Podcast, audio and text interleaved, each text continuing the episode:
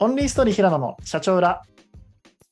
この番組は社長の裏側をテーマに世の中の社長の独自調査の結果や、また私自身が社長業をする中で感じた個人的な持論やしくじりを約週に2回のペースで更新する番組です。はい、ということで今回は繊細だけど刺激を求めるあなたへというテーマで話できればと思います。なので、このタイトルを聞いてピク、自分かもちょっとドキッとした、そんなあなたへ、えー送るポッドキャストです。これ誰かっていうと、僕なんですね。はい。なんていうんですかね。これ、すごい矛盾していて、すごい繊細なんだったら、刺激とか求めなきゃいいじゃないですか。無理に別になんか発信しなくてもいい。無理に別に起業なんかしなくてもいい。無理になんかこうしなくてもいい。なのにそれをしていって。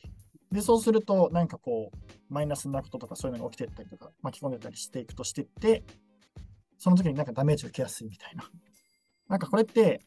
矛盾してるんですよ。なんかまあ別の言い方だったりすると、HSP とかあるじゃないですか。 Highly Sensitive Person だよね、みたいな。ものとかよく言われてたりとか最近はしてたりとか、まあ繊細さんとかもあったりするかもしれないんですけれども、その HSP の中でも、まあ HSS 型って言われるような、 High Sensation Seekingとかですかね。はい。なのかな、確か。な人たちを HSS 型って呼んでて、まあ、4証言で言うと、まあ、HSP か非 HSP か、そして HSS 型が非 HSS 型かみたいな時に、まあ、結構この両方重なる証言みたいな人とかは結構この属性値だったりするのかなっていうふうに思ったりしています。で、まあ、割とその属性値だったりする人とかだったりする人もいるのかいないのか知らないんですけど、まあ、ニッチな人に響けばなって思いで毎回あの話しているポッドキャストであるので、なんか結構刺激を求める、なんか内向型みたいなのがよく言われてたりするんですけど、まあそういう人向けだったりするのかなと思ってます。で、まあなんか原理として結構いくつか起きることがあるんです。例えば、結構好奇心旺盛でどんどん挑戦していったりしていく割に、なんかちょっとしたことで意外とこう気になっちゃうとか、結構割とこう、こうやるぞ、ドーンってやっていったりする割に、些細なところで結構頭引っかかっちゃったりするとか、なんか新しいものめっちゃ好きで トライする割に結構飽きやすかったりするとか、結構そういう部分とかが性質としてあってったりするので、なんかよく言われる、アクセル踏みながらブレーキ踏んでるよねみたいな風にこう結構言われてたりするとかもあってたりするような、結構属性値の人とかも、まあ、いたりするのかなというふうに思ったりしています。まあ僕もそうだったりするんですけど。まあそうすると、まあそれゆえのなんかこう生きづらさとか難しさを抱えてる人って多分いると思うんですよ。例えば僕とかだったら、じゃあめっちゃ寝たいなって思うんだけれども、寝るときにスマホとかも寝る直前とか見たらね、ブルーライトとかしたりとか、大変だったりするじゃないですか。でも、まあ、なんかそういうの見ちゃったりすると、めっちゃこう刺激とかも光とかいろんなところ受けやすかったりするのだが、そこは HSP があるんですけど、結局そこに対して暇に耐えられないっていう HSS 勝って、ね、これ、いやまあそんなスマホ寝る前なんて僕も結構見ちゃいますよ。そのぐらいでなんか全然やらないでくださいよってのもあると思うんですけど、まあ、ややそのウェイトがちょっと強いねってぐらいの話だと思ってもらえたらいいと思うんですけど、なんかそうなってたりするんですよ。で、あの、これ僕、キモい話なんですけど、僕、家でスマホ見るとき、最近なんか買ってたりするのが、なんか、どこのなんかサーファーが使ってるんだっていうような、すっごいオレンジなサングラスみたいなのつけながらスマホ見てるんですよ。もうマジキモいんですけど、本当に。キモすぎてあんまあれなんですけど、なんかそんぐらい、そういうのしてたりすると、なんか刺激もあれだったりしてきながら、影響値もあれだったりするよねみたいなのがあったりするんですけど、まあ、キモいじゃないですかって話だったりするんですね。まあ、なので、そうですね、なんかそういう性質とかを感じたりするときに、うわぁ、こうやな、みたいなのを思ったりします。あとあれですね、自分の性質的にも、なので、過去振り返ってたんですけど、何かをこの期日までにバッとやりきるみたいな決めた系の勝負は結構勝てるんですよ。ただ、その後も何かをマネージメントしなければいけない、オペレーションしなければいけない、そっち系のものになってたりすると、やろうぜって言った割に、なんか2、3瞬間後に飽きちゃうんです。で、マジでなんだ社会不適合係数めっちゃ高かったりするなって思ったりするので、マジで一人では生きていけないし、いろんな人のお世話になりながらじゃないと生きていけない性質かなと思うんですけど、これとポチンとこして結構成功者の人たちとか結構多い性質なのかなと思っていて、なので、まあなんか、あんまりそれでなんか落ち込んで悩んでて、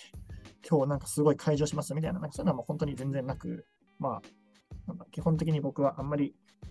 喋れない話じゃなく全然喋っちゃうタイプなんですけど、まあ、なので、うん、どちらかというと、性質として理解をするっていうところ、まあ、なんか人間だって性質フィールターいっぱいある。うちのワン側面がそれぐらいしかないと思ったりするんで、なんかそういううちのそれの1個はそれだったりするなと思っている上で、まずは性質の理解ですね。でその上で、まあ、それによって自分をマイナスにしないところですね。それの捉え方として、あ、でもなんかこれって性質としていいじゃん。おもろいじゃん。みたいな感じとかで、そう捉えるっていう、このなんか認知と捉え方って多分2段階が必要だったりするなと思っています。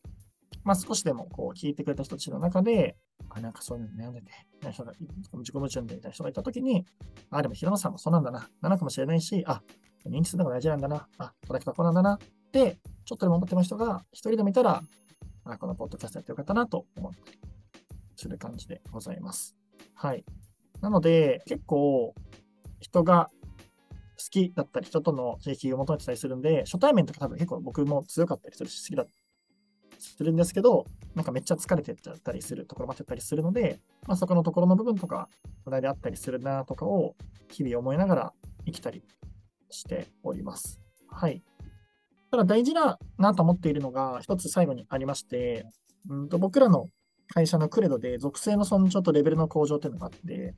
それって僕の属性値としてはある。が、結局その中でレベルは向上させなきゃいけないよねっていう話です。ポケモンで言うと、僕は、なので水属性です属性があって、まずちゃんとこれを認めましょうねって話と、その上ででも、だからといって俺こういうタイプだからさ、こう周りが合わせてよねっていうのは違くて、その中でジェニーガメがカメール、カメックスに進化をしていく。そこのところっていうのはやっていく必要がありますよねと。多分それが大事だったりすると思っていて、なので、じゃあ僕だったら突破とか巻き込みとか、01とか企画創出とかアイディアとかそういうのを作られたりするんで、じゃあそこの部分で、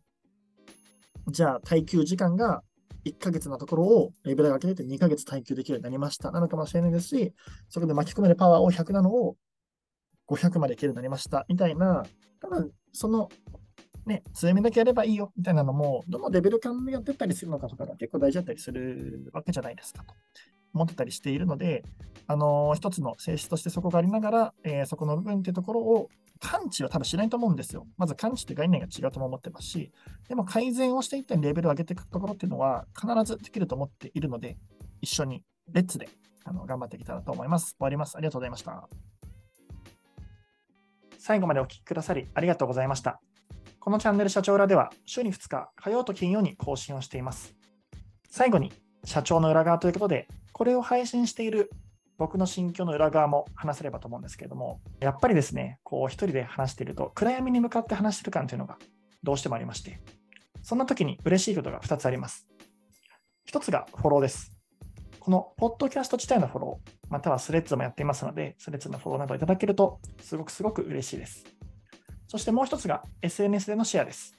このチャンネルの URL が、えー、この一つ一つの配信の URL をあの SNS で一言コメント付きでシェアいただこうもんなら、もう本当に本当に大好きですので、ぜひぜひシェアいただいたら僕もシェアし返させていただきますので、お力添えいただけると暗闇に一つの光が灯りますので、ぜひよろしくお願いいたします。それでは皆さん今日もありがとうございました。